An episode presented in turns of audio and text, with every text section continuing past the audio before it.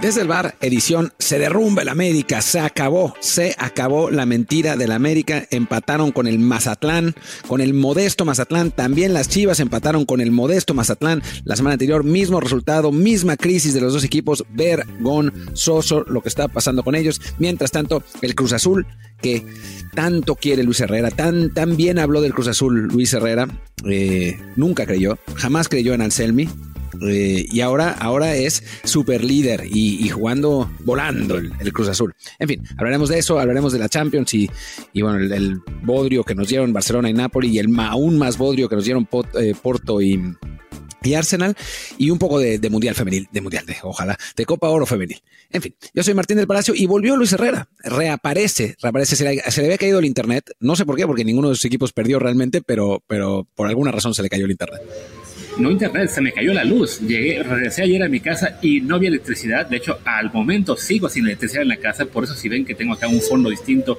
y una música eh, bastante interesante a, mi alrededor, es por ello, porque estoy trabajando desde una torre aquí, una zona pública para trabajar aquí en Varsovia. Porque bueno, pues sí, se me fue la luz. Eso de que, a ver, ya les dije yo en el episodio que grabé antier, no es que yo no estuviera, simplemente pues cuando yo viajo, los horarios de Martín y los míos no, no coinciden tan fácil como cuando sí está solamente él viajando o no ninguno de los dos. Pero bueno, ya nos pelearemos por el tema de quién está o quién no está más adelante. Por lo pronto, les recuerdo como siempre que estamos en Apple Podcast, Spotify y hoy jueves también en YouTube en Desde el Bar POD. Así que por favor, suscríbanse, déjenos comentarios también de 5 estrellas para que más y más gente nos encuentre, como por ejemplo hicieron eh, el compañero Soto, que dice, nos pregunta ¿es cierto que José Ramón impulsó la grandeza de Pumas? A ver, José Ramón era eh, aficionado a Pumas, eso está claro. O sea, y no sé si impulsó la grandeza de Pumas, pero trató de, poner a Pumas como una, eh, un contendiente para América. Yo creo que la grandeza de Pumas se impulsa con la filosofía y con los campeonatos que, ganaron y las finales a las que llegaron a los ochentas. O sea, me parece que por ahí va la cosa. Sí, hay que recordar que, bueno, que ya estuvo en el, tema hace unos días, ¿no? Con la confesión de Faitelson de que, bueno, lo que era el equipo de Joserra, cuando aún era Inmevisión en particular, que pues impulsó mucho la narrativa del antiamericanismo, pues bueno, tenía evidentemente que tener equipos que le hicieran frente. Pumas era uno de ellos, porque además tuvo dos finales contra América en esa década, eh, y además, no, tres, fueron tres finales contra América, entonces bueno, eso ayudó a, a que fuera el estandarte de Imevisión en una época en la que Chivas no anduvo tan, tan bien como, como Pumas. fueron tres finales, le ganó una, y en cambio Chivas había perdido una final, había perdido también una contra, ¿qué fue? Contra Cruz Azul, si no me equivoco. Bueno, pero eran, los equipos que usaba José Ra para, para enfrentarse al América. Por supuesto, como señala Martín, bueno, la ganancia de Pumas también va de la mano de sus resultados, de su cantera, de los jugadores que sacaba, etc. Eh, otro, otro comentario que nos deja por acá, Alfredo Labra son el ejemplo máximo del periodismo deportivo. Gracias. Siempre objetivos y eso se agradece. Esa visión que tienen es lo que necesitamos como aficionados para tomar, para formar, perdón, un mejor criterio. Gracias. Nada más que decir, muchas gracias. Qué bueno que, que nuestro trabajo, eh, pues crea huella en, quien nos, nos, escucha. Gracias. Así es.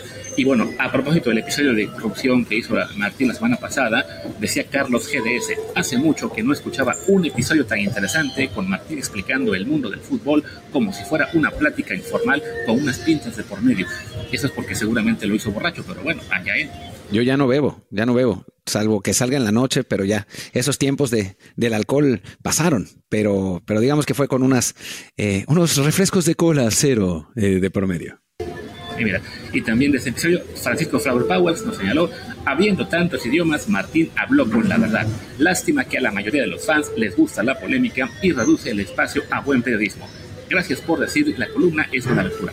No, es una locura lo de, lo de la polémica. Él estaba viendo hoy en la mañana, o sea, estaba viendo los, resúmenes de los partidos de, de, Liga MX y me salió como video recomendado uno de un canal random ahí que decía, Pietrasanta juró nunca trabajar con Alarcón y ahora está en la misma mesa. 270 mil reproducciones. Con eso ahí eh, el, planeta está perdido, ¿no? O sea, que, el calentamiento global llegue pronto porque, y que llegue a México primero, porque no, hay cómo, carajo. Sí, caray. Bueno, que llegue aquí también a hoy, que hace mucho frío y no sale nunca el sol. Pero bueno, ahí están los comentarios. Me guardo algunos para el siguiente episodio. ¿Y con qué arrancamos? ¿Con Liga MX o antes con ese torneito eh, molero que apenas nos dejó seis goles en cuatro partidos, llamado la Champions? Ah, pensé que te referías a la Conca Champions, pero no. En la, en Conca Champions simplemente decir que equipos de la MLS ganaron equipos centroamericanos y también se ganaron entre ellos, eh, no tiene mucho sentido. El Inter Miami no jugó, así que, que bueno, no, no vale mucho más la pena que, que, hablar. Y en un torneo que está resultando ser de nivel similar, la Champions, el, pues la verdad es que partidos muy, muy aburridos, ¿no? Obviamente bien jugados, pues, ¿no? Pero, pero no fue lo que, lo que esperábamos, quizás porque son, es la ida, porque tuvieron la, la genial idea de quitar el gol de visitante, que para mí es un error. Eh, y bueno, nos, nos, nos deja un Inter contra Atlético de Madrid, en el que el Inter gana después de dominar muchísimo, pero al, al estilo Cholo Simeone solo termina 1-0 el partido el PSV y el Dortmund, que ya de por sí se esperaba que no fuera un, partidazo, pero ni siquiera en el trámite lo fue, empatan a uno.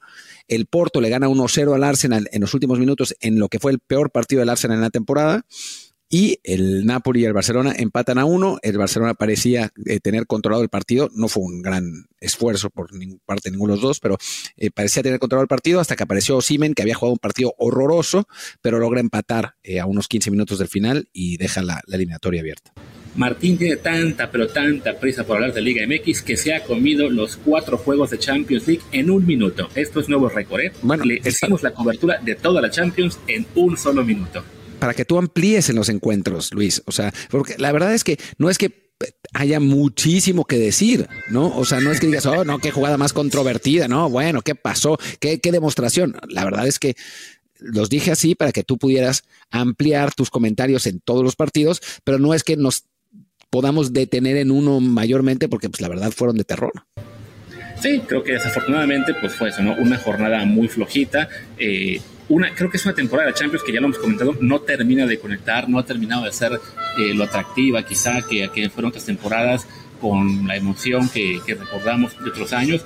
Y claro, esta ronda de, de octavos un poco, eh, bueno, muy de, de sí, un poco descafeinada, con, recordemos que hay equipos ausentes que están en la Europa League o que se quedaron fuera en la, en la fase de grupos, entonces nos ha dejado enfrentamientos pues, que han, han, dejado mucho que desear y además con equipos que están pues no, no jugando al nivel que quisiéramos ver de ellos, ¿no? El caso del Atlético, la verdad es que es una pena que, que solamente cayera un gol porque no es nada descabellado pensar que los colchoneros le den la vuelta en el, en el Wanda, aunque ya no se llame Wanda, ahora se llama quién sabe cómo, y claro, pues por la presión que tuvieron en la ida, no es que los quedamos ver en cuarta final, ¿no? Fue francamente, eh, era para que el Inter ganara 3 a 0, 4 a 0, pero ni solamente pudieron meter una, Oblak anduvo bien, y, y sí, el peligro de remontada para, para, la vuelta está ahí, ¿no?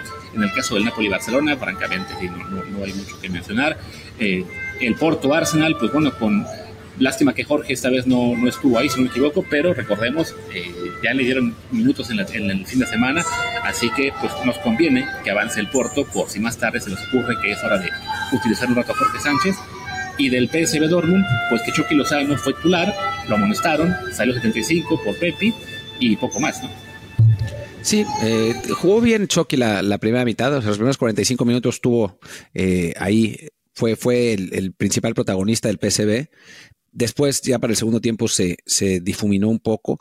Eh, y sí, la verdad es que, partidos que pues no, no nos dejaron demasiado. Eh, yo esperaba muchísima más dinámica en ese, en ese PSV contra Dortmund, pero fue un partido, eh, la verdad es que bastante, bastante denso. el Inter digo, demostrando su buen momento. También es que pasa lo, lo que es interesante que hablar, es que, o sea, el Inter llega en gran momento, ¿no? Pero el Atlético más o menos. Después, PSV y Dortmund. El PSV va muy bien en Holanda, pero pues es Holanda. El Dortmund no va tan bien en, en Alemania, así que pues también más o menos, ¿no? Barcelona y Nápoles sabemos que están en, crisis eh, absoluta. Y después lo, que realmente sorprendió fue eh, la derrota del Arsenal, porque el, Arsenal sí llega muy bien, ¿no? O sea, el Arsenal llegaba después de, golear dos veces en, la Premier, eh, jugando muy bien. Y no, yo no esperaba que el Porto los, los neutralizara con, con, tanta facilidad. Obviamente, después viene la vuelta en el, Emirates y tendría que ganar el, el, Arsenal sin problemas, pero bueno, ya sabemos que, que no, es, no es tan fácil como lo, lo demostró el, el Inter al, solo poder hacer un gol al Atlético. Y después, en eso que decías, el Atlético, obviamente, o sea, por lo que mostró en esta primera, en este primer partido, pues no merecería pasar, pero sabemos cómo es el Cholo, ¿no? O sea, sabemos que lo que él hace es plantear los partidos para recibir el menor daño posible cuando la situación se, se pone mal y para infligir el mayor daño posible, incluso sin merecerlo. Entonces, pues que no nos sorprenda, ¿no? Que, que el Atleti le dé la vuelta, le gane 2-0 al Inter en, en, en el Metropolitano y que a final de cuentas todo este gran nivel que ha mostrado el Inter pues se quede solamente eh, circunscrito a la Serie Sí, y hay que, aquí, bueno, tú mencionabas hace un momento el tema de que no te gusta que hayan quitado la regla de, visita. Yo sí estoy muy a favor de que la hayan quitado. Ahí está el ejemplo de la Conca Champions, donde por goles de visitante quedó fuera el Toluca, por ejemplo, habiendo sido parte global. pero, eso no es por los goles de visitante, es por idiotas. También, pero a fin de cuentas fue un empate global que eh, acabó dejando fuera al que tuvo la mala fortuna de jugar el segundo partido en casa, ¿no? Porque de repente no es que el equipo que mete más goles de visita es porque salió a atacar más o porque tuvo un mejor desempeño, simplemente es un poco cuestión de, pues de casualidad, de que el, segundo partido es más abierto y, y se acaba prestando a eso. Pero bueno, en este caso tenemos dos 1 a 0 muy distintos, ¿no? Un Porto Arsenal en el cual eh, al Arsenal no le afecta tanto el haberse quedado en, cero, porque no tiene que preocuparse de que, uy, si nos mete uno del Porto en, Londres, ahora hay que hacer tres, ¿no? Y por otro lado, el, Atlético, que a lo mejor ahí sí, este, inmerecidamente, con ese 1-0, con un 2-1, pues no, no, tiene esa preocupación, ¿no? O sea, son dos equipos que perdiendo el panorama que tenemos ellos es muy diferente, ¿no? Un Arsenal que decimos, bueno, esperemos que avance por, por calidad que tiene, por, por, el, por hasta donde puede llegar, ¿no? Y un Atlético que pensamos, ¿no? Con, con lo que mostró, francamente sí, como que dan ganas de que sí contara el gol de visita para que uno del Inter fuera suficiente para dejarlo fuera. Yo estoy a favor del gol de visita, o sea, creo que fue un error quitarlo. Eh, pero además sabemos que fue una conspiración de Televisa eh, para quitarlo. ¿Te acuerdas que eso decían? Que había sido una conspiración de Televisa para quitarlo porque, eh, porque el América había perdido un, partido por gol de visita. Ya no me acuerdo qué jalada. Ahora también, ¿en qué otra nos estábamos riendo con Alejandro Orbañanos de que decían que era una conspiración de Televisa? En, ya no me acuerdo exactamente. creo que la suspensión de, de Siboldi, ya no me acuerdo, pero siempre, es, siempre es lo mismo, ¿no? Es, es, echar la culpa a Televisa por, por cualquier cosa random.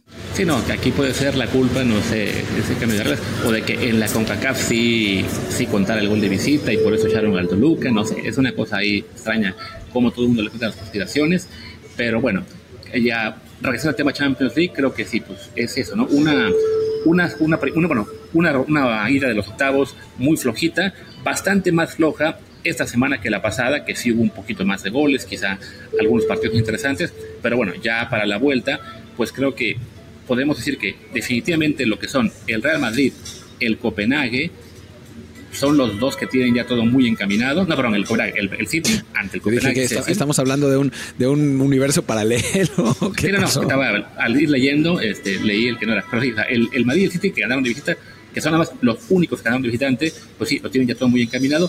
El Paris Saint-Germain con ese 2 a 0 ante la sociedad, de nuevo, otro equipo al cual sí le convendría que hubiera gol de visita, pero creo que de todos modos en Anoeta yo no veo factible que les den la vuelta.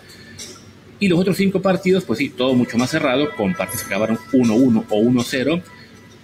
Yo creo que pondría favorito al Bayern, al Dortmund, al Arsenal, el Barça, y el único que va a ir de visita que creo que va, que puede mantenerse es el Inter. Estoy de acuerdo en general con el, con el punto de vista de Luis.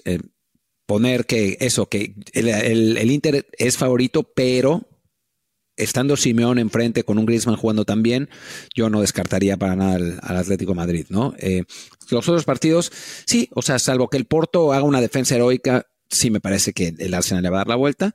Y fuera de eso, me parece que, que está también claro, aunque el Barcelona da una de cal por otra de arena, así que, que no tampoco lo garantizaría 100%, ¿no? Más allá de que el Napoli esté pues en, un desastre con un técnico que acaba de entrar, o sea, claramente, claramente el Barça tiene las de, las de ganar en este, en este duelo, pero tampoco lo aseguraría porque no es que la, la, el presente del equipo blaugrana sea particularmente bueno.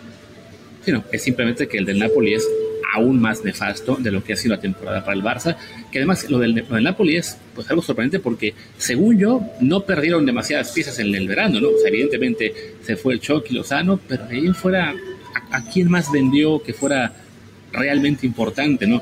¿Cómo es que se ha caído tanto este equipo? Eh, a lo mejor eso es señal de que el Chucky pues, era más importante de lo que la propia aficionado mexicano quiere reconocer, aunque no fuera metiendo muchos goles. Pero sí, creo que, de todos modos, habiendo tantos favoritos, sabemos cómo funciona esto. Siempre habrá algún equipo que dé la sorpresa, ¿no? No creemos que sean ni la Real, ni el Copenhague, ni el Leipzig. De los otros cinco, tú mencionas que a lo mejor el Porto con una defensa heroica. Eh, yo voy a confiar en que a lo mejor el PSB, porque bueno, el Dortmund tampoco sea un año, este año un rival tan impresionante, pero sí, se ve, se ve complicado, ¿no? Va a acabar siendo la Lazio. Va a acabar siendo la Lazio. Sí, a ver, bueno, imposible no es, ¿no? Al final de cuentas, la Lazio no jugó mal en ese, en ese partido. Quizás iba a haber ganado por más goles contra el Bayern, así que, que podría ser. Pero sí, yo por ahora no veo ninguna sorpresa, salvo que el Atlético Inter se considere sorpresa, pero creo que eh, eran dos equipos que de, de antemano parecían muy parejos, ¿no? Sí, sí creo que bueno, ya habrá que esperar a la, vuelta, eh, pero sí, este, bueno, eso, es que desafortunadamente no, no está todavía muy apasionante este Champions. Esperemos que califiquen los ocho mejores centros futbolísticos, ya sin importar a quién le vaya cada quien en lo personal, porque sí, ya, urge que esta competencia agarre algo de, sabor, eh, que creo que ha sido la temporada, y es una presión personal, pero creo yo que es la menos interesante en un larguísimo rato. Sí, lo ha sido también por cómo se han eh, configurado los, los partidos, ¿no? Y las, las eliminatorias. Yo creo que ya la próxima con los equipos pues más importantes eh, adelante, creo que se va, se va a poner mejor.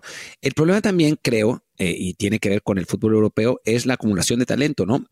En fin, una mezcla entre la acumulación de talento por un lado y que hemos terminado ya oficialmente la era Messi-Ronaldo, ¿no? Entonces estamos acostumbrados a que está Messi, que ahí está Cristiano, el propio Neymar, ¿no? Eh, estamos en un, en un eh, recambio Mbappé todavía sigue en un Paris Saint Germain que no inspira.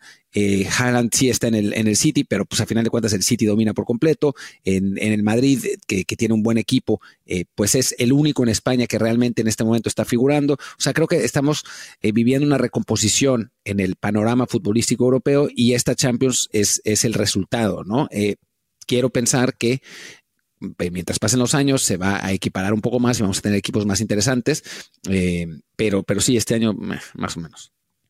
Y bueno, hay que recordar que el próximo año ese nuevo formato de 36 equipos, con este formato de liga en el cual tendrán 8 partidos, no se enfrentarán entre sí todos, sino más bien a uno de cada, de cada bombo, por así llamarle.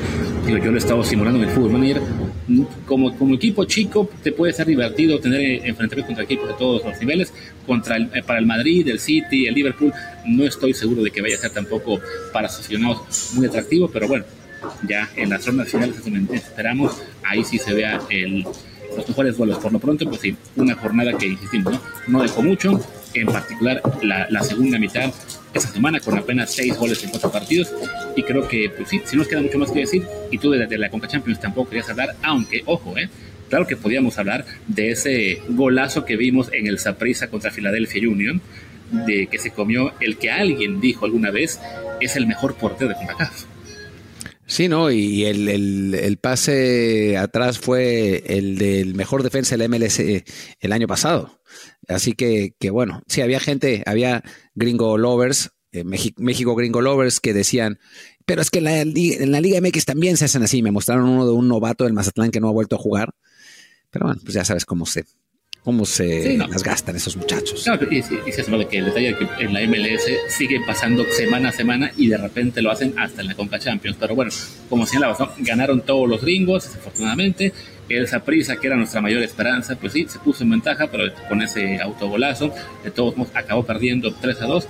Así que todo apunta a que se van a meter eh, todos los equipos de Estados Unidos, salvo el que pierda el San Luis contra Houston y que ya quedó fuera, recordemos, el el Vancouver ante, ante Tigres. Así que para la siguiente ronda, pues todo apunta que van a ser siete equipos de MLS y solo cinco mexicanos por ese, pues esa increíble historia del Toluca que todavía no podemos creer lo que pasó la semana pasada con el Ediano. Ni modo. Es lo que hay, pasa, pasa a veces en, en, el fútbol. Y bueno, pues hagamos una pausa si te parece, Luis, y vámonos a la. Antes de la pausa, ¿por qué no? Que tú me comenzaste que, que, hacer un poquito del, del Mundial, de la Copa Oro Femenil. ¿Prefieres hablar ahora de eso? Bueno, hablemos. Eh, tenemos digamos, ha, habido solo un partido. En México no logró ganar la Argentina, pese a que, a que dominó ese juego, falló un penal eh, al, principio. Eh, muchos lo veían como una, una catástrofe y decían, eh, qué desastre el fútbol mexicano. yo creo que puede haber malos resultados. este resultado no es maravilloso, México tendría que haber ganado, pero a final de cuentas todavía todo sigue armado para que la selección quede en segundo lugar, ¿no? O sea, tiene que ganar la Dominicana, eh, un partido que debería ganar y después tiene que perder por menos goles contra Estados Unidos de lo que pierde Argentina, pero no es que haya perdido México ni, ni, ni que haya sido algo eh, realmente catastrófico, ¿no? Sí, creo que hay una suerte de, de estrés postraumático después del desastre que fue la eliminatoria mundialista eh, pasada, donde nos ganaron Jamaica y Haití, pero, pero creo que esta vez hay una, una buena posibilidad de que, de que igualmente se avance, ¿no? No, no, es, no es el fin del mundo el, el empate, aunque sí no es el resultado que quizás la gente esperaba. Sobre todo porque bueno, había polémica por el tema de esta delantera, de que no, había punch en la ofensiva y que estaba ausente la delantera de la América. ¿no? Creo que es Katy Martínez, si no me equivoco, aquí no, aquí no llamaron. Y bueno, que se ha armado mucha polémica porque eso, ¿no? porque hubo ahí esa ausencia importante que no está en la selección. No sé por qué, literalmente aquí no voy a especular el por qué no está. Pero bueno, es eso, ¿no? Como señalabas, el estrés dramático de lo que pasó en el mundial anterior Esperemos que no afecte en el siguiente partido porque sí, es clave que le ganen a Dominicana y que lo hagan por muchos goles para, eh, si a su vez, como todos esperamos, Argentina pierde con Estados Unidos por un buen margen, pues ya llegar al último partido sabiendo que contra Estados Unidos es pues controlar, defenderse bien y si se rescata un empate fabuloso, pero si se pierde por uno o dos goles es suficiente para avanzar como segundo de grupo o incluso como tercero, porque es un formato este en el que avanzan los, los, los dos primeros y los dos mejores terceros. Sí, no es imposible. O sea, con el, triunfo contra Dominicana, eh, que le dejaría a México con cuatro puntos, pues casi te asegura el, pase a la siguiente ronda, ¿no? Eh, obviamente, pues lo tiene que conseguir primero. Ya, ya sabemos que no se puede dar nada por sentado, eh, porque pues Jamaica y Haití nos lo demostraron en, la eliminatoria pasada, pero en principio tendría que ganar México. Dominicana me parece que pierde 6-0 con Estados Unidos en el, en, en el partido de grupos. Así que, que bueno, no, no me parece imposible y, ojalá que, México lo consiga. Pues ahí está, vamos a seguir ahí pendientes, sobre todo un poco más en tema de difusión que, en tema de criticar mucho o analizar demasiado, porque hemos aquí admitido, no, no, no, seguimos con el fútbol femenino, entonces no podemos este, señalar si tal resultado fue realmente desastroso o no, por lo que contaban, bueno, sí, se, se esperaba que poder ganar a Argentina, porque a nivel femenil Argentina tampoco es en este momento un equipo muy poderoso, pero bueno, se empató, esperemos que haya mejores resultados y que este equipo juvenil mexicano pues sí pueda, pueda llegar lejos en este torneo, que, que bueno, que por el, avance que ha tenido la Liga MX femenil, esperamos que ya se refleje poco a poco también en mejores situaciones de la selección mexicana. Y aunque ojo que Argentina sí fue al Mundial, ¿no? O sea, nosotros no y Argentina. Porque Conmebol es una confederación muy débil, eh, en teoría, ¿no? Porque es en teoría una confederación muy débil a nivel femenil. Sí, pero bueno, al final de cuentas estuvo, no es que hiciera el ridículo en el Mundial, perdió 2-0 con Suecia, empató a 2 con Sudáfrica y perdió 1-0 con Italia, o sea, no es un equipo al que lo fueran a golear, así que tampoco es que pudiéramos eh, presuponer que México iba a ganar fácilmente ese partido. Perfecto, y creo que ahora sí, pues podemos hacer la pausa y regresamos a hablar de pues, de todo lo que pasó en esta jornada de Liga MX eh, de media semana. Jornada rara, ¿no? Con cinco partidos de nueve, que ya se jugó uno, faltan tres, pero bueno, supongo que ahí la televisión mandó y hubo que repartir encuentros entre varias semanas. Y bueno, regresamos de la pausa. Es un poco, creo que e, es un poco la idea de, jugar partidos todos los días, ¿no? O sea, digo, excepto algún lunes por ahí, pero hay juegos esencialmente diario de la Liga MX eh, ahora. No todos grandes partidos, hay que decir, algunos terribles, pero, pero en general, pues esa es la idea, ¿no? De que los aficionados tengan, eh, pues, la posibilidad de ver un juego de fútbol. Y digo, y a final de cuentas, pues sí hemos tenido eh, sobre todo en los partidos de, media semana, de martes y miércoles, pues han, hemos tenido eh, pues duelos de los equipos más grandes, ¿no? O sea, esta vez, entre ayer y hoy, jugaron pues prácticamente todos los, entre antier y ayer, perdón, prácticamente todos los que están arriba de la tabla, menos Pumas, que esta vez eh, le tocó descansar entre comillas entre semana porque ya tenía un partido más. Y bueno nos, nos, nos dejaron nos dejaron conclusiones. No sé eh, cómo quieres arrancar Luis si quieres arrancar con los partidos de, de antier y después ir con los de ayer o, o por tabla de posiciones como quieras Sí, hablemos de los de antier primero, eh, que decías tú ayer y hoy, que sí, bueno, para nosotros sí fue ayer y hoy, porque fue madrugada de miércoles y jueves en nuestro caso. Eh, también recuerdo, bueno, y para que no se quejen los regios, ellos tampoco jugaron. El, bloque de partidos que le toca a Monterrey a Tigres es el que se va a jugar la próxima semana, que serán ahí los últimos tres juegos de esta jornada nueve cuasi adelantada. Que sí, como señalas, ¿no? Ese tema de darle a la, a la, a la afición más, más, más de partidos, aprovechar todo el calendario, también repartir en función un poco de la Conca Champions. Eh, la, semana pasada sí había actividad de mexicanos y Conca Champions, así que solamente hubo un solo partido. Esta semana no hubo, pues fueron cinco, la semana que viene serán tres y así nos está repartiendo. Y bueno, ya eh, empezamos lo, lo que es el, el, comentario de este, de este bloque de cinco juegos, pues con un Pachuca que eh, se consolida como una, una, gran amenaza, que empezó, si no me recuerdo, perdiendo ante el Puebla, eh, pero pues como si eso no hubiera ocurrido, no miento, no, no perdiendo, meten el primer gol Pachuca, les empata muy rápido el Puebla, y ya después en el segundo tiempo es una masacre y acaba esto 4 a 1 en Puebla además. Porque además fue una masacre, o sea, realmente lo fue. No, no es que sea uno de esos resultados engañosos donde eh, un equipo falla un montón de oportunidades y el otro eh, pues logra resolver o se la pasa tirando contra golpes. O sea, a ver, el Pachuca sí se la pasó tirando contra golpes, pero porque ese es su estilo, o sea, es un estilo muy vertical.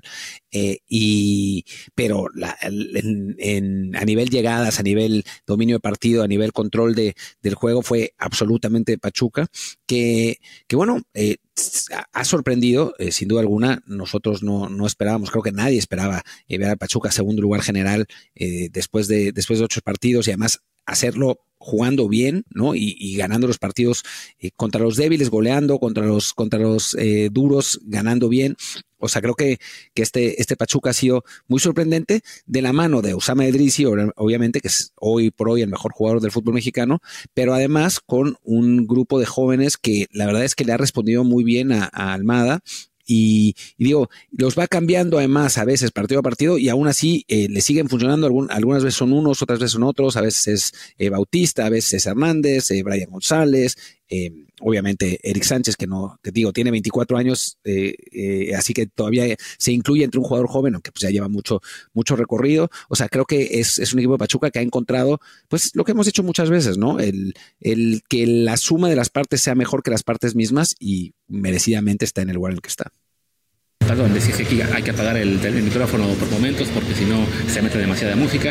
Le decía que yo estoy en desacuerdo con Martín. Yo no creo que Idris sea el mejor del torneo, es el segundo mejor. El mejor es, por supuesto, Eric Sánchez, nuestro gran eh, prospecto de la selección mexicana, aunque sí, con 24 años, pues entre más rápido se vaya mejor.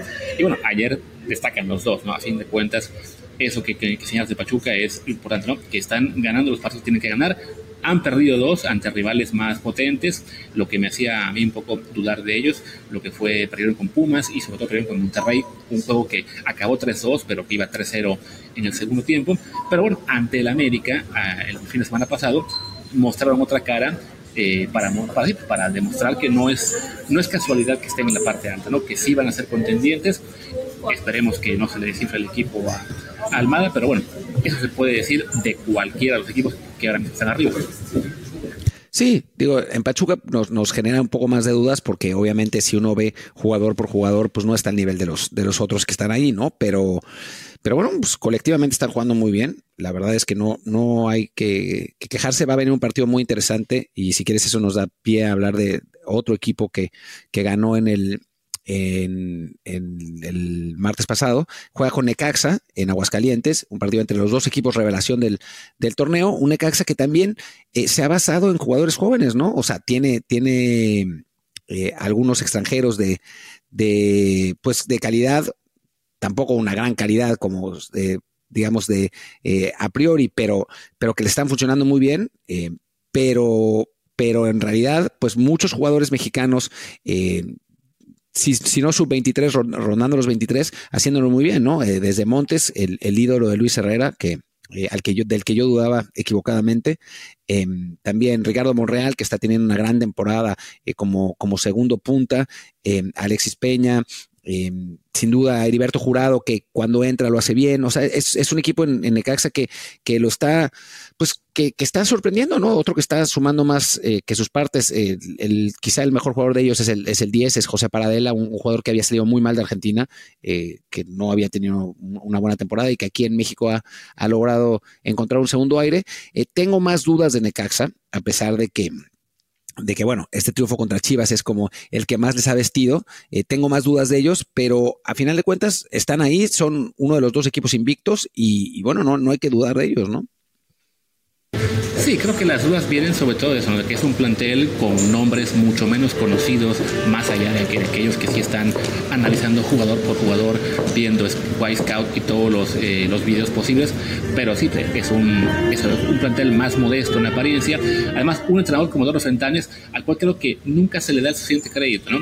Ya es, creo que este es su tercero o cuarta oportunidad en primera división y por lo general lo hace bien, pero claro, le tocan siempre planteles muy modestos también y, por, y, pues cuando tarde o temprano se, se, acaba, digamos, ya eh, la, chispa, se, se, se, vuelve muy difícil mantener un nivel de resultados, pues se le descarta, ¿no? Pero también me parece que con Santos Laguna en su momento lo había hecho bastante bien, no recuerdo si creo que fue con Puebla antes también que estuvo ahí, y bueno, pues es, nos preguntaban en un comentario eh, que lo usé yo la, la pasada, de por qué hay técnicos mexicanos, bueno, ahí está uno, ¿no? Simplemente no, no tiene reflectores, también porque está un equipo como el Lecaxa que, pues, desde que se fue a Calientes, básicamente desapareció de la mirada nacional, ya no es ni siquiera el hermano menor de la América, sino un equipo con ahí unos dueños medio raros que metieron hasta a Eva Longoria y a Jesús Dosil en su grupo de inversionistas, pero por lo menos en ese torneo pues han recuperado esa fórmula de atinarle a los fichajes extranjeros y haber sacado jugadores buenos, ya sea de cantera o que trajeron de otra parte, pero aún jóvenes. En realidad prácticamente ninguno es de cantera, o sea, casi todos son eh, jugadores que, que, fueron pescando de la expansión, eh, eso sí, jóvenes. Eh, y, y, les han les, les, han funcionado muy bien, ¿no? No es que la cantera de Necaxa esté produciendo mucho, sí ha producido a Heriberto Jurado y a Jesús Alcántar, que son, bueno, dos jugadores que, que la verdad son, son, tienen, tienen muy buen muy buen futuro en principio, ¿no? Eh, Alcántara ya jugó el, partido pasado, no lo hizo mal eh, contra, contra Guadalajara. Eh, Jurado ha, estado entrando de cambio, a veces titular. Entonces, sí, sí, sí. O sea, la, la, la casa ha producido, pero muchos de esos aciertos en jugadores jóvenes han sido de buen escauteo de, de la expansión. Sí, qué bueno que para este caso, en el partido de contra Chivas fueron siete mexicanos, contando a Fernando Arce, aunque lo, ponen como de la gringa en todos los portales, más tres que entraron de cambio, ¿no? O sea que sí, es, destacado, tanto que se quejaba de repente la gente de que no, es que hay que reducir extranjeros, hay que reducir las oportunidades. a ver, puede haber cinco, diez, dos extranjeros en cada plantel, equipo que tiene proyecto, que piensa en dar oportunidades a jóvenes, se las va a dar, y ahí está el caso de Pachuca, ahora está el caso de Necaxa, ¿no? Y el equipo que no quiera jugársela con jóvenes, lo que va a hacer es fichar a 20 jugadores de 30 años. Sí, a ver, yo no, no estoy 100% de acuerdo con eso, eh, porque creo que si hay una presión por parte de los directivos de meter a sus contrataciones extranjeras chanchullescas eh, y por parte de los de los entrenadores que les da miedo que los corran y, meter a jóvenes, pero sí, o sea, siempre habrá eh, contrapuntos, siempre habrá técnicos que sí quieran eh, jugar con mexicanos eh, jóvenes, lo, hizo, lo está haciendo Almada, lo está haciendo Fentanes, lo está haciendo Gago, lo está haciendo Anselmi también dentro de todo, o sea que, o sea, sí hay, sí hay contrapuntos, yo sí, sí soy partidario de una limitación de extranjeros, pero no una limitación como la que muchos quieren, ¿no? O sea, de que cuatro extranjeros nada más, me parece que eso disminuiría innecesariamente la calidad de la liga, pero sí, para mí, que fueran seis o siete, me parece que, sería lo correcto. Y bueno, yo ya, ya hemos hablado muchas veces, no lo repetiremos, que yo creo que tendría que ser la diferenciación entre seleccionables y no seleccionables. Pero bueno, ese es, ese es eh, asunto de otro debate. Eh, y hablar de, Chivas, Luis, que, que después de todas las buenas sensaciones que había dejado y que ya eh, tenía a los, los Chiva hermanos emocionados y eso, pues de pronto empatan con Mazatlán, pierden con Ecaxa y otra vez están en el ácido. Sí, que bueno, en el tema de Mazatlán no va a faltar quien quien salta a decir, pero es que nos robó el arbitraje porque no marcaron un penal. No, fueron hechos todos penales que no marcaron. Y es cierto, debieron haberles dado por lo menos un penal, pero a fin de cuentas, pues tenían el partido controladísimo, 2 a 0 ante Mazatlán al 87, y que te empaten al final, pues sí fue, la verdad, un, un bajón tremendo. Y ahora entre Necaxa, el, la verdad que no se vieron bien, ¿no? Fue mejor Necaxa y, y, Guadalajara, pues es un poco la misma historia de cada torneo, ¿no? Tiene una buena racha en cualquier momento y ya el, el aficionado de Guadalajara, los fans de, de Tapatíos, incluso parte de la prensa nacional empieza a hablar de que, ah, sí, ya son contendientes, este equipo sí tiene suficientes armas. No, es un plantel mediano que tiene para darte muy buenos partidos de vez en cuando, para meterse incluso al top 5 de la tabla, como hizo el torneo pasado, cuando todo sale bien, pero que cuando empieza a haber alguna falla arbitral o algún partido en que te descuidaste o lo que sea, es muy también que llegue la inercia que te arrastre hacia abajo, ¿no? Y es donde está Chivas ahora mismo, que está noveno de la tabla, y creo que este plantel que trae y, bueno, y, con la presencia de Gago, si se meten a liguilla directo en el quinto sexto, es un exitazo y hasta ahí, ¿no? Creo que eh, sí había demasiada ilusión por este arranque del Guadalajara. Eh, alguien, no, recuerdo a quién fue, le respondí yo hace unos días, bueno, hace una semana o dos, que lo incluía entre los equipos de autor junto a eh, Pachuca y Cruz Azul. Y si piensas, a ver, espérate, ¿no? O sea, ¿cuántas veces, no solo con Guadalajara, con muchos clubes, llega un nuevo técnico, tienes un arranque de cinco partidos buenos y ya la gente se ilusiona y se caen. Porque desafortunadamente, pues como es el torneo un poco, de repente puede ser que tu nuevo entrenador llegó eh, pues muy bien, con nuevas ideas, con un gran planteamiento, y el equipo se la compra pero a la vez es que otros equipos están, trabajando diferente, están trabajando metodologías para empezar a ganar nivel eh, más cerca de los de la liguilla, de llegar en mejor, forma, aunque eso implique sacrificar la primera parte del torneo. Y bueno, pues es, ese equipo que arranca bien, a lo mejor no tiene tan bien planeado qué va a pasar cuando el resto ya sepa cómo jugarle, cuando el resto esté en mejor forma física, y pues pasa lo que pasa ahora con un Guadalajara que ya la imagen que deja ahora no fue tan buena, aunque bueno, es un partido, bien puede pasar que el fin de semana próximo nos den una, una gran imagen. Es más, ¿sabes qué? Yo lo voy a hacer, yo voy a garantizar. La maldición aquí no va a pegar. Chivas va a ganar este fin de semana. ¿Contra quién va? Contra Pumas. Eh, abriendo el paraguas, Luis Herrera. Em, pero bueno, pues hablemos, hablemos del, siguiente partido de, la, de la jornada. Bueno, no. Es Toluca Santos y yo no lo vi. Así que no sé qué haya pasado en ese juego. Ganó Toluca 1-0. ¿No viste ese partidazo? Yo todo, lo, yo todo lo que sé es que eh, a, Tiago Volpi otra vez lo adoran, después de tanto que le... Bueno, que con Tiago Volpi es una relación de amor-odio, más hacia el odio, pero que cuando de repente tiene ahí un par de buenos partidos, el amor vuelve, lo salvó no sé de cuántas ante Monterrey el fin de semana y ahora pues fue el que metió el gol de penal para la victoria. Creo que no tuvo demasiadas atacadas en este encuentro contra, Santos Laguna, pero bueno, un Santos Laguna que pues es de los equipos aparentemente más débiles de este campeonato, que echó al técnico, que trajo a Nacho Ambriz, que pues ya van dos partidos para buen penacho, cero goles, cuatro encajados y dos derrotas. Pues eso, ¿no? no hay mucho más que decir, salvo que el Toluca y se aferra a estar en la parte media alta de la tabla, ahora mismo se coloca octavo, y un Santos Laguna que pues desafortunadamente está cada vez más lejos de, ese proyecto atractivo, de buenos resultados que había tenido Orlegui hasta que decidió que le caía mejor Atlas. Sí, sí, esa es, la realidad, ¿no? Eh, analizando un poco el, equipo que puso Santos, eh, pues Acevedo, que ya ahora ya no lo quieren, eh, dicen que es un inflado bultazo, ¿no? Se cayó, digo que no, se cayó, pero bien puede pasar que un mes o dos recupere el nivel que le conocemos. Seguro, seguro, seguro. Pero pues ya ves cómo, cómo es la gente. Después está Mateus Doria, que no, no anda tan bien como, como otros, otros años. Eh, Jordan Carrillo, pues que no, no ha pasado nada con él desde que volvió, salvo una, una jugada por ahí. Está siendo titular Santiago Muñoz eh, como nueve, pero no, no lo hizo bien. Lo sacaron y metieron a otro, otro jugador joven, a Jesús Osejo, que también, bueno, está siendo cada vez menos joven. Eh, Alan Cervantes, que, que pues digo, tampoco ha, logrado dar ese, ese, estirón, ¿no? O sea, los jugadores que, que, generaba Santos, que hace dos o tres años nos, nos, nos parecía que podían, eh, pues, dar ese, ese paso adelante, eh, no lo han hecho. Y pues lo está, lo está pagando eh, Santos, que también a nivel extranjeros, pues el hecho de haber perdido a Bruneta y, y, que ahora no esté jugando preciado, pues sí ha sido un golpe importante.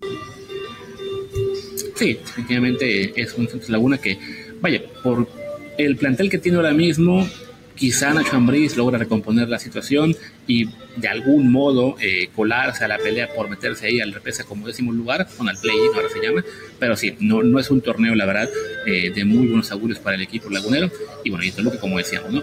es, un, plantel bastante más sólido, que desafortunadamente, bueno, desde que echaron precisamente a Nacho Ambriz, se ha venido abajo. Ahora tienen a ese técnico portugués, eh, Alves, no me acuerdo cuál es su nombre de pila, pero, pero bueno, es un equipo que está ahí, ¿no? Para estar en media tabla alta y poco más, viene de esta gran decepción ante el Herediano, que quizá, bueno, el tener ya el pues el quedar libres del compromiso de estar en Conca Champions les puede servir en cuanto a una menor carga de partidos y también pues como, como una motivación extra, ¿no? De tenemos que hacerlo bien en la liga para que se olvide lo que fue el desastre contra el Herediano, ¿no? Sí, obviamente, ¿no? Y eso es lo que está tratando de hacer Thiago, Volpi. Solo decir, por lo menos, del, lado de Santos, que es el equipo con el 11 titular más joven de la liga. Eh, dentro, de, dentro de todo lo de Santos, 24.8 años eh, los, que, los que tuvo el, el, 11 titular de, Santos. Para darnos una idea, el Pachuca tiene 26.5, Cruz Azul tiene 27, eh, Chivas, déjame ver, eh, Necaxa 25.3 también anda por ahí, Chivas 25.8, pero bueno, entonces por lo menos ese, ese consuelo de Santos, que, que, bueno, la, juventud del plantel, pues le da esa, ese, esa suerte de pretexto, pero pues la verdad es que no está, no está respondiendo nada. Sí, no. Mejor ya pasemos al siguiente partido, que además ahí le quisieron aplicar la hondureña al Cruz Azul, pero no funcionó. La hondureña, ah, de, que le de que le remontaran o de que apagaran la luz del estadio y que se fuera durante 29 minutos eh, para tratar así de, de sacarle el resultado, pues, pues no, no, no funcionó, ganó 3 a 2 el, Cruz Azul, ganaba 2 a 0, eh, se fue la luz, se armó, creo que ganaba 1 a 0 cuando se fue la luz, ya no me acuerdo si 1 a 0, no, 2 a 0, eh, se fue la luz, estuvo ahí un rato de, sin, sin luz, después volvió, el León logra eh, reducir la desventaja, pero inmediatamente anota Cruz Azul y ya, pues no, no, no había manera, ¿no? Un, equipo celeste que la verdad es que está jugando muy bien, lo, lo, tiene muy bien aceitado Anselmi, con incluso mejores eh, perspectivas que las, de cualquier eh, aficionado celeste optimista.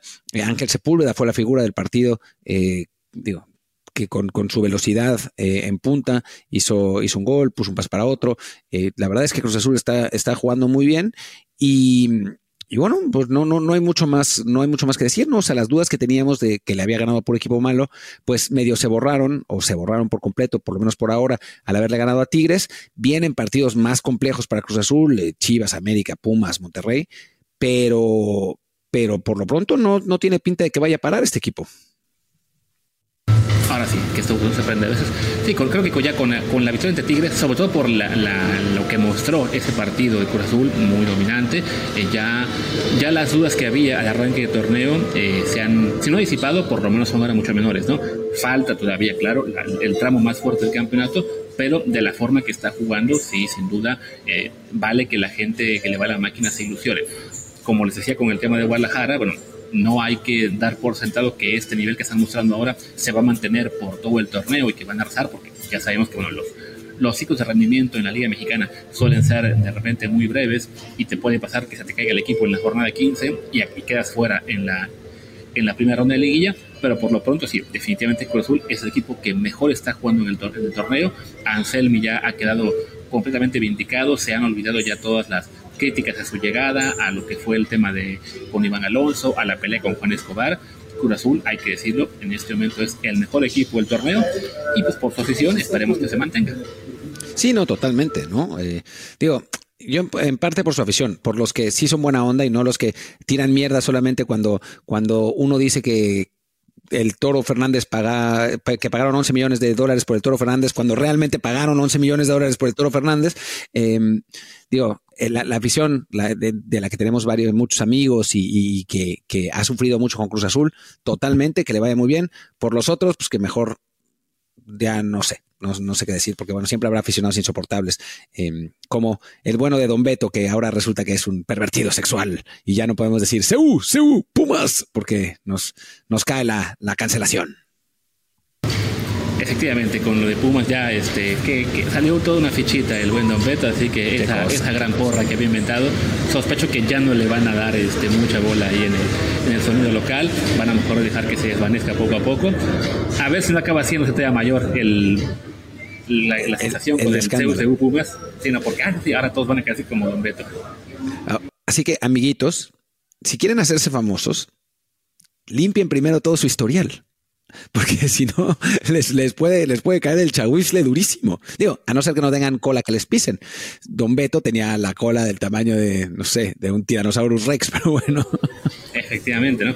Hay, un meme muy gracioso de este actor eh, nanito, así que está en el, en el hospital gritando y que le pusieron en el de caption Don Beto, no invente una porra. Así de que vio, vio el futuro, porque sí, sí, sí, tienen en su historial eh, algunas cosas que no quieren que la gente se entere, mejor procuren no hacerse famosos o bien eh, decir que quiere una vida privada muy discreta, porque sí, lo de Don Beto ha sido ya el acabose. Como también el acabose es que fue el América, que fue con el Mazatlán, y hay gente criticando a Jardine porque no está parando bien el torneo, cómo es posible que no tuviera previsto en su pretemporada lo que está pasando, que esto es una, una vergüenza, con el Piojo Herrera esto no estaría pasando. ¿Quién dijo eso? Hay, digamos que hay ahí uno o dos tuiteros eh, del medio que cada vez que pueden recordar que con el Piojo Herrera estaría mejor el América, lo hacen un Piojo Herrera que está teniendo una gran campaña con el Tijuana, ¿no? O sea, si, si volteamos de, abajo para arriba la tabla está en cuarto lugar el Piojo, así que, que, es una gran referencia. hablando de América, a ver, yo lo dije en el, en el, en el podcast pasado, que obviamente no escuchaste, eh, que... de hecho. Ah, bueno, bien. Que no había que preocuparse mucho del América, ¿no? Eh, es, es, normal que tengan altibajos, es normal que tengan esos bajones de juego. No es fácil eh, ganar dos títulos consecutivos porque pues, hay pocas vacaciones, llegas hasta el final con la liguilla, los, los, los planteles tienen que, que, digo, los jugadores se cansan, eh, hay bajas de juego normales, ¿no? Em, ahora volvió Henry Martín, hizo dos goles, eh, no, les había faltado antes. Yo, yo repetiría lo mismo que dije en el, en el episodio anterior, ¿no? Que sí es verdad que no son los resultados que, que el aficionado quiere, pero que no habría que preocuparse por la América. La América se va, se va a recuperar, ¿no? Y también que no mamen. O sea, perdón, pero no mamen. O sea, no pueden abuchar al equipo campeón al medio tiempo. O sea, aunque no esté teniendo el resultado que tengas. O sea, toda esa mamada de que somos el único grande y el que se le exige siempre. No mamen. O sea, es sí el equipo más poderoso del fútbol mexicano, sí es quizá el mejor plantel del fútbol mexicano, pero a nadie se le puede exigir que gane todos los partidos, sobre todo en México, porque nunca ha sido así. Nunca los equipos mexicanos, o sea, la Liga Mexicana, por naturaleza, quizás, ha sido una liga siempre de paridad, ¿no? Y bueno, ahora nos lo está demostrando más, incluso con planteles que han ganado, que han gastado mucho más que otros, ¿no? Eh, ha sido siempre eso. Eh, y entonces, no es el Real Madrid, no es el Barcelona en su tiempo, no es el Bayern Múnich, no es el Paris Saint Germain, no, el, América no es eso. El América es eh, lo que se llama un primus inter paris, ¿no? Un mejor entre parecidos, ¿no? Pero no es ni el único grande, ni un equipo que tiene que ganar todos los partidos y al que hay que exigirle siempre. Es un equipo que va a ganar más de lo que va a perder, pero que puede tener un montón de resbalones como está pasando en este momento. Y ya está. Sí, es que es eso. Recordemos que a la, América no solamente le están abuchando al equipo campeón, le abucharon una semana antes de que fuera campeón en aquel partido de vuelta ante el San Luis, que tenía ya la eliminatoria resuelta con un 5 a 0 en la ida en San Luis Potosí, y como en la vuelta cascarearon, pues la, afición también se les, puso en contra, aunque claramente se les olvidó cinco, días después, ¿no? Pero sí, es, es como señalas, es esa pretensión que quieren tener eh, muchos fans de la América de que son el Real Madrid mexicano, y no, no lo son lo, único que en lo que pueden decir que son iguales es que sean el equipo más ganador del país. Hasta ahí. Pero como señalabas, es eso, ¿no? Es, el mejor entre equipos muy similares, ¿no? El Madrid ha ganado 35 ligas, si no me equivoco, 14 Champions. En, México el, América ha ganado 14 ligas y el que le sigue tiene 12, ¿no? No, no es lo mismo eh, en términos de dominio, y por supuesto, como sea, ¿no? En un torneo en el cual es formato de torneos cortos, tuviste que jugar liguilla, acabaste el torneo casi cerca de Navidad, tuviste que reiniciar a las otras semanas, tienes además el compromiso de la Conca Champions que ya empezaste, te tocó jugar con tu equipo nicaragüense, que además te ganó, que creo, que es parte por, por lo cual los fans de la América están un poco ahorita tensos, ¿no? Eh, ven venir algún resultado eh, nefasto como pudo haber sido quedar fuera ante, ante el equipo nicaragüense. Les, les sigue ahora la ronda contra Chivas. Así como que están preocupados de que pueda haber un resultado realmente desastroso. Y ni modo, lo habrá, porque como señalas, es un torneo muy parejo. El calendario, pues sí, no es nada sencillo, en especial para aquellos que jugaron liguilla hasta el final y ahora están jugando con Champions y pues al América le, va a tocar de repente dejar ir puntos ante equipos eh, más débiles, le va a tocar, yo creo que en la Coca Champions va a ser muy complicado que llegue hasta el final, eh, pero bueno, sigue siendo en este momento el equipo campeón, como señalas, ¿no? uno de los mejores planteles de México, para ti el mejor, para mí de los mejores tres, y todavía de calle, lo pueden ver en cualquier casa de, apuestas, es el gran favorito a ser campeón. y también Jardín tiene que encontrar el equilibrio, o sea, tiene varias opciones eh, y tiene que encontrar el equilibrio entre ellas, ¿no? O sea, en este, en este partido eh, jugó, por ejemplo, Ramón Juárez de inicio, em, jugó Brian Rodríguez y no jugó Diego Valdés, después Diego Valdés entró por, por Quiñones, eh, Cendejas fue otra vez un desastre, em, entró Salvador Reyes y lo hizo bastante bien eh, por la banda en lugar de, del Chicote, o sea, entró Dilrosun de, que entró por, por Cendejas y creo que lo hizo mejor que Cendejas, aunque no era muy difícil, Cabecita, o sea, tiene un equipo que, que tiene muchas herramientas, pero que creo que Jardín eh, no ha podido entender aún, además con las lesiones, no ha podido entender aún qué jugador poner dado el momento de forma que pasa, ¿no? O sea, no, no, no tanto porque, eh, porque sean malos los que, algunos de los que están, sino simplemente tiene que encontrar el, el once ideal para la situación actual, que no necesariamente es el mismo once ideal con el que ganó el torneo pasado, ¿no? Entonces está haciendo pruebas, está teniendo resultados, pero yo creo que o sea, lo que tienen que entender los aficionados de los equipos fuertes de, México, que en realidad son tres, o sea, son América, Tigres y Monterrey, son los únicos tres que se pueden dar el lujo de, escuchar lo que voy a decir, que es que el torneo de verdad empieza en la liguilla, ¿no? O sea, para ellos, eh, derrotas o empates en, el torneo regular, pues dan lo mismo porque van a calificar a final de cuentas, van a, eh, terminar bien, si no entre los primeros cuatro, si entre los primeros seis. Em, pasó con Tigres, que incluso cuando cometieron ese increíble error de poner al Chima Ruiz y el equipo se les fue al carajo. Aún así se recuperaron y fueron campeones. O sea, el torneo realmente empieza en liguilla. Los otros, digamos, los del nivel inmediato inferior, que son Chivas, Cruz Azul y Pumas, pues sí tienen que tener ahora Pachuca, quizá Necaxa, sí, sí tienen que tener buenas temporadas regulares para tener pues la, la vuelta en casa en los partidos, o sea, para, para favorecer sus posibilidades en liguilla, ¿no? Pero con América, Tigres y Monterrey, con que estén allá adentro, ya es suficiente para considerar los favoritos al título. Y pueden llegar, eh, pues, sufriendo eh, con, con, derrotas a lo Tuca, que siempre calificaba cuarto, quinto, y aún así seguirán siendo favoritos. Sí, así es. Creo que sobre todo este torneo, por todo lo que señalé del calendario que han tenido, en particular para América y Tigres, la prioridad total debe ser quedar entre el top 6.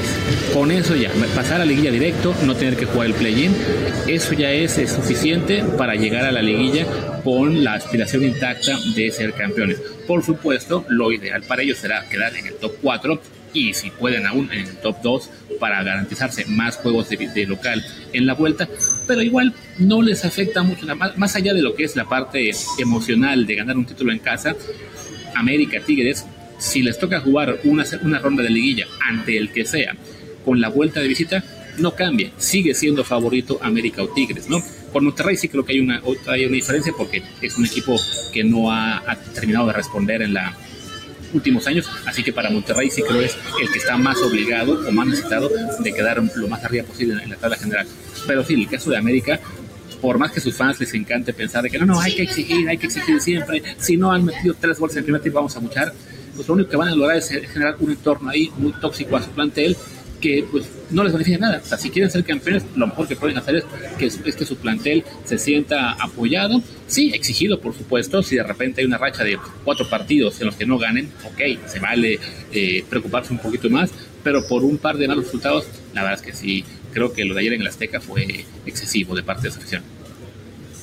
Y con eso eh, creo que deberíamos cortar porque también ha sido excesivo el tiempo que llevamos. Llevamos 53 minutos, así que creo que, que ya es, es momento de, de parar. Eh, no sé si, si haya algo más que decir, eh, Luis. Me parece que ya nos ya hablamos de todos los partidos. Nos faltó alguno. Puño, hablamos de todo, eran cinco, ya, yo, ya, cerré todas las pestañas, también cerramos la la Champions, hablamos de la Copa de Oro Femenil, hablamos, ah, todos dijimos que arrancó la MLS, pero no importa, ganó el equipo de Messi, que va a ser el que se la lleve de calle, y si fuera de eso, pues podemos esperar a este fin de semana, quizá mañana hagamos ahí un episodio cortito de, de previa de la jornada o de alguna noticia importante, que ya, ya hablamos también semana de lo que fue el sueldo de Mbappé y, y a ver qué más se nos ocurre, pero sí, por hoy podemos acabar. Y bueno, simplemente decir también que ya están los ensayos de, de Fórmula 1, ya muy pronto vamos a tener el inicio del campeonato y también volveremos con los episodios de eh, Checo Pérez, que ojalá que como se ve Red Bull seguramente será el gran, gran, gran candidato a quedar en segundo lugar en todas las carreras. Pero bueno, en fin, yo soy Martín del Palacio, mi Twitter es arroba martín de ELP. Yo soy Luis Herrera, el mío es arroba Luis RHA, el del programa es desde el bar POD, desde el bar pod, que también es el canal de YouTube y en Telegram estamos como desde el bar podcast. Muchas gracias y hasta la próxima. Chao.